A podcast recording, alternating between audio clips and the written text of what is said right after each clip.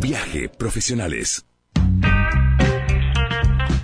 Antes de presentar a nuestro entrevistado de este momento del programa, recordar que escuchamos a Whitney Houston haciendo eh, Quiero que alguien baile, quiero bailar con alguien, eh, este clásico en la versión en vivo desde Para eso están los amigos, concierto del decimoquinto aniversario de Arista Records del año 2014.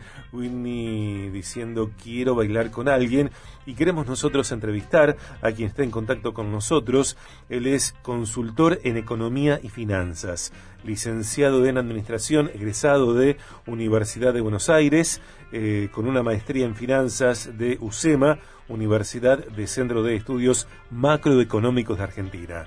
Es especialista en educación financiera y en planeamiento estratégico orientado a pequeñas y medianas empresas y microemprendedores en pos de diagnosticar áreas de negocio y funcionales redefinir sus estrategias de mediano y largo plazo y plantear objetivos. La charla tiene que ver, tendrá que ver, eh, eso deseamos, con educación financiera para argentinos en la actualidad, para ustedes, para nosotros, y el planeamiento estratégico, para empresas y emprendedores en contacto con Viaje de Gracia, Omar de Luca. Omar, bienvenido al programa. Eh, soy Sergio Contemori y vamos a charlar con vos con Marcela Longo. Bienvenido. ¿Qué tal, Sergio? Buenas tardes. Saludos a toda la audiencia de la radio. Muy contento de estar aquí con ustedes para hablar un poco de economía y finanzas. Bueno, eh, gracias Omar, muchísimas gracias. Eh, ¿cuáles, eh, ¿Cuáles son los aspectos salientes, primordiales, eh, preponderantes que tiene tu visión respecto de la educación financiera para argentinos? Hace un rato con Marcela decíamos que nos parece que educación financiera debería ser eh, parte de la currícula de la escuela primaria más allá de, los colegios y las escuelas, digo, algo que niñas y niños reciban, se formen desde pequeños. Sí, coincido 100% con vos. Es una falencia que hay hoy en el sistema educativo. Algo que creo que con apoyo de un Ministerio de Educación o, también del sector privado, porque hay muchos colegios privados que dictan esta cursada, eh, se puede llegar a, a poner la materia. Yo creo que también en la escuela primaria hay que darle nociones ya a los chicos de, de 10 años en promedio en lo que es eh, en lo que significa manejar el dinero. Mm. ir arrancando de a poco que dado que ya bueno en el secundario ya arrasa un chico de quinto año supongamos que ya se fue de viaje egresados y es como que tiene la cabeza en, en lo que se viene el día después que salga del colegio yo por ejemplo ahora tengo programadas dos charlas en dos colegios secundarios Mira, y bueno, es una iniciativa que estoy llevando adelante un poco a pulmón, ¿no? Porque quiero empezar a relacionarme cuando te conoce un colegio, después te conoce otro y así te vas ramificando y, y llegás con un bien para la sociedad, ¿no? Porque imagínate que yo esto no lo hago por dinero, sino que lo hago más por, por prestigio, por, por ser una persona reconocida en, en esta iniciativa que muchos la hablan pero pocos la, la, la pueden ejecutar. Ujú. Y a mí Eh, me gustaría dentro de un tiempo llegar a ser alguien en, en la vida con esto. Claro.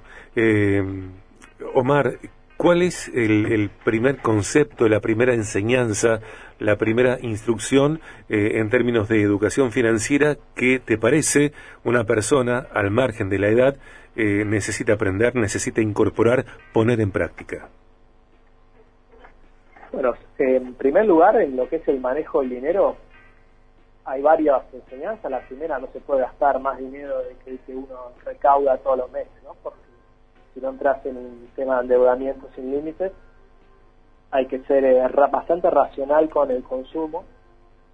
Después, eh, a un niño yo le enseñaría que para ganar el dinero, primero hay que aprender a, a obtenerlo, ¿no? No, yo quiero obtener dinero, pero hay que ganárselo con esfuerzo y con trabajo. Son los conceptos más básicos, ¿no? Poder llegar a dominar esa relación entre consumo y ahorro.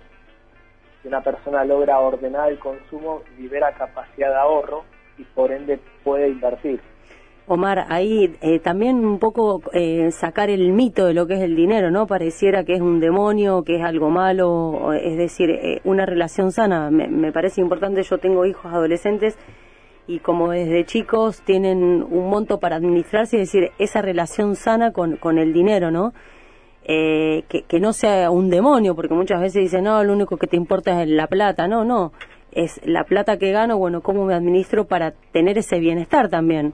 Y me parece por ahí interesante eh, los conceptos de la distinción de los conceptos entre lo que significa un ahorro, de lo que es una inversión, de lo que es un gasto.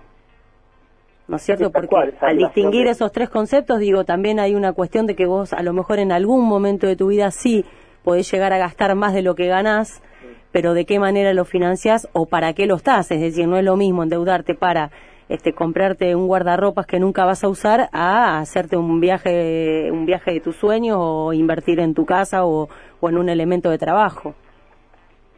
Sí, hay que ir cumpliendo las etapas que uno va atravesando eh, lo que yo llamo ciclos de vida financieros, ¿no? No es lo mismo lo que uno gana cuando es adolescente, cuando es adulto, cuando es más grande.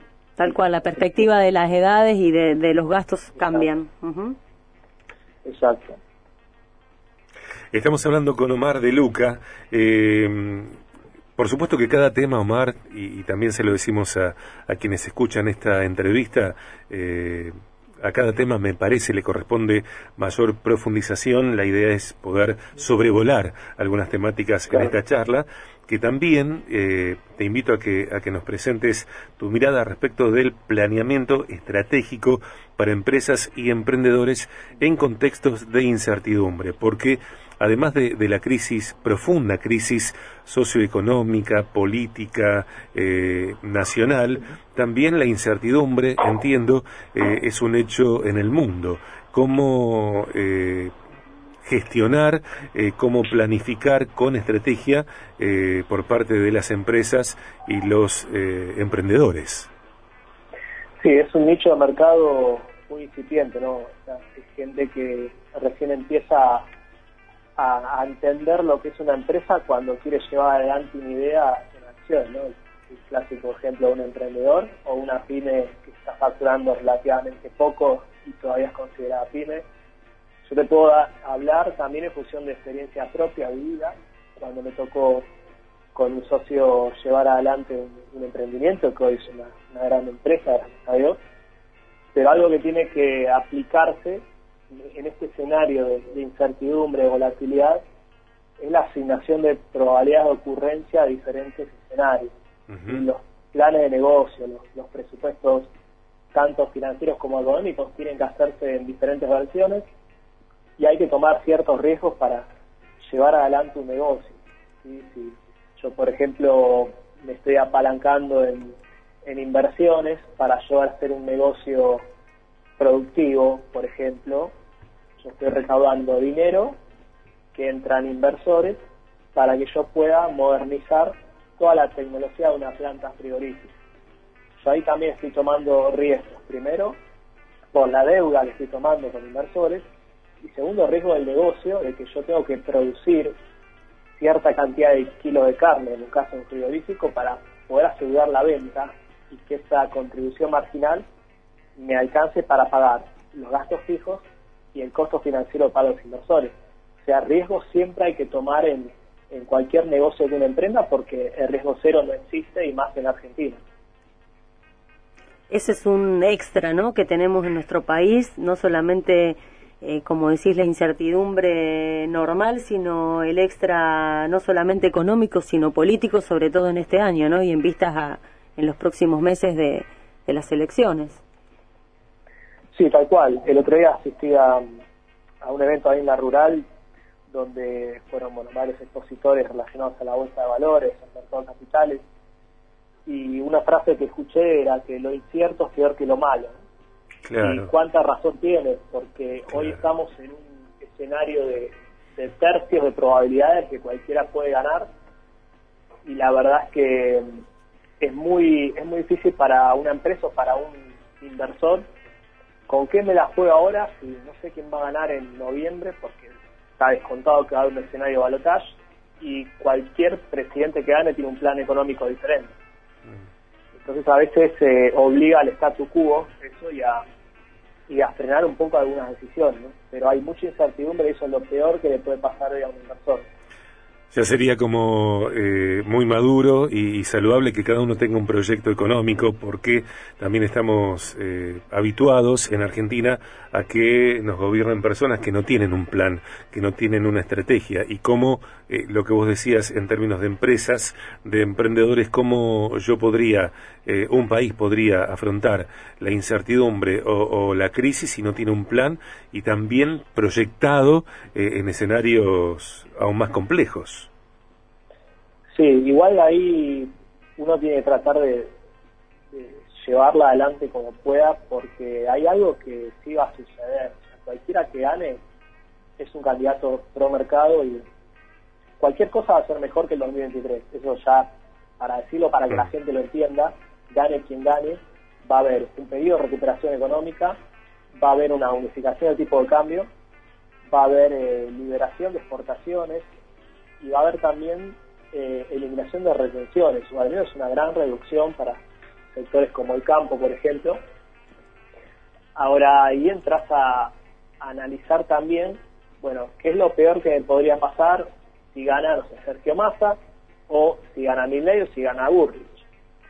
Eh, ahí hay una estrategia, en mi opinión, eh, del oficialismo de llegar al balotaje y creo que tiene altas chances de hacerlo. ¿Qué implica eso? Y que alguno de los dos candidatos de la oposición se va a quedar en el camino y no va a llegar a la final. Entonces, la, una final, Massa Milay es una cosa y Massa contra Burrich es otra. Entonces, eh, hasta ese hasta ese escenario que parece como si estuviéramos hablando de un campeonato de fútbol, pero pero es así. sí, claro. Decime, ¿cuántos años hace que Argentina no tiene que decidir entre tres presidentes para un solo cargo? Siempre era o uno o el otro. Macri o Cristina. Y eso cambió porque apareció Javier Milei. Sí. Estamos eh, entrevistando a Omar de Luca, consultor en economía y finanzas, licenciado en administración, eh, egresado de Universidad de Buenos Aires, con una maestría en finanzas de UCEMA, Universidad de Centro de Estudios Macroeconómicos de Argentina, especialista en educación financiera y planeamiento estratégico. Su web es omardeluca.com, eh, Omar de Luca, con dos C, la palabra Luca. Omardeluca.com, la cuenta de Instagram, arroba Omar-de-Luca. Y yendo a otro aspecto, eh, como para avanzar con, con las eh, últimas preguntas de la charla, de la entrevista, Omar, eh, tu web es de alguna manera pedagógica, porque encontramos diferentes pestañas, como por ejemplo consultoría estratégica, asesoría financiera, educación financiera, medios, hablemos y, por ejemplo, eh, conceptos generales sobre inversión. Es decir, eh, te presentas vos mismo como marca personal como un profesional de servicio. Sí, en realidad tiene que ver con, con un trabajo que vengo haciendo hace más de un año entre mi equipo de prensa, que me maneja relación con los medios, y, el proyecto mío personal de crear mi propia marca y abrir mi propia consultora económico-financiera. Entonces, dentro de, mi, oferta de valor, por un lado, brindo asesoría a pymes, a emprendedores, en temas de planeamiento. Por otro lado, también soy profesor particular de finanzas personales también columnista de opinión en diferentes medios, por eso tiene una sección de medios también en mi página web. Sí. Y bueno, siempre ahí también, más allá de, mi actividad en redes sociales, en Instagram, ahí está el formulario de contacto y en WhatsApp web, que está en mi página web, para que la gente me contacte y, te digo que me están llamando bastante, tanto gente que quiere... Ah, y ahora estoy agregando este tema de las charlas en los colegios y en universidades, eh, con lo cual de a, poco voy ampliando mi oferta valor, pero sí, de hecho estoy bastante orgulloso de, lo que logré con mi marca en poco tiempo y, nada, también tuve que diseñar mis colores propios, fuentes, mis formatos, todo, pero nada, contento de, poder llegar con algo, con un servicio que, a la gente eh, o a las empresas les sirva en el contexto en el que estamos hoy. Bien. OmarDeluca.com, en redes Omar de Luca. Eh, Marcela y yo te agradecemos, Omar, esta charla, esta entrevista aquí en Viaje de Gracia. Deseo que te vaya mejor, que te vaya muy bien. Eh, Argentina es un país siempre eh, frondoso de crisis, así que necesitamos gente que entienda. Y necesitamos aportes de valor como el que decís, eh, aún sin una remuneración eh, de, educación, ¿no? De educación financiera para, para preparar a las siguientes generaciones eh, en el contexto que sea. Así que gracias. Gracias, Omar. Te mandamos un abrazo. Bueno, muchas gracias, Sergio. Muchas gracias a todos. Y bueno, aquí estoy a disposición para que me consulten cuando deseen. Ahí va. Omar